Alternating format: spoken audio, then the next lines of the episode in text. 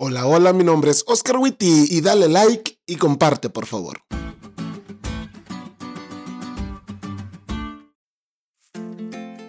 Las redes sociales han potencializado algo que está incrustado en el ADN humano. Y no, no son las selfies, esas cosas no deberían existir, sino el deseo de compartir nuestros logros con las personas. Así es, amigos. En las redes sociales he visto cómo la gente comparte de todo, desde la obtención de un empleo o la compra del auto de tus sueños hasta el aniversario de la primera vez que comieron juntos. Historia totalmente real, ¿eh? Pero tranquilos, ambos fueron eliminados por melosos. Todos gustamos de compartir nuestra graduación, nuestro compromiso, nuestra boda, el estar embarazados o el nacimiento de nuestros hijos. Todas esas son noticias fenomenales que vale la pena compartir porque tal como hemos aprendido este trimestre, las buenas noticias son para compartir. Y sí, es maravilloso compartir nuestra alegría con los demás, pero la mejor noticia en todo el universo es la historia de Jesús. Y así como gustamos de compartir con otros los detalles de la sorpresa que planeamos para nuestro aniversario, debemos compartir nuestra relación con la persona más increíble que alguna vez ha pisado la tierra y también la creó, Jesús.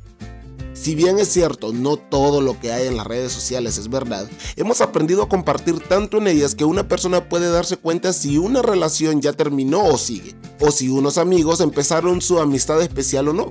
Pero, ¿y qué de tu relación con Jesús?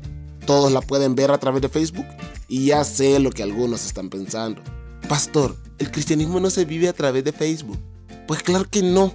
De hecho, la vida no debería vivirse a través de Facebook, pero tu relación con Jesús es una muy buena noticia y las buenas noticias se comparten por todas partes. Quizás en el tiempo de Pablo no había Facebook en el que él compartiera los momentos bonitos que pasaba con Jesús, pero como dice la lección, el apóstol Pablo nunca se cansó de contar su historia de conversión. Su corazón desbordó de alegría en Jesús. Para él, las buenas noticias eran para compartir y no podía estar callado es que eso pasa cuando realmente amas a la persona con la que estás en la relación. Se lo cuentas a todos. Elena de White en su poderoso libro El Camino a Cristo dice, tan pronto como uno va a Cristo, nace en el corazón un vivo deseo de hacer conocer a otros cuán precioso amigo ha encontrado en Jesús. La verdad salvadora y santificadora no puede permanecer encerrada en el corazón. Y concluye diciendo, si estamos revestidos de la justicia de Cristo y rebosamos de gozo por la presencia de su Espíritu, no podemos guardar silencio.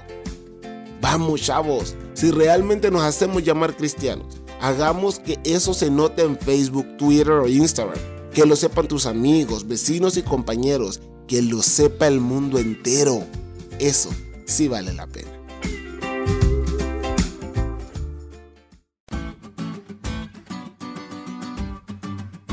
¿Te diste cuenta lo cool que estuvo la lección? No te olvides de leerla y compartir este podcast con todos tus amigos. Es todo por hoy, pero mañana tendremos otra oportunidad de estudiar juntos.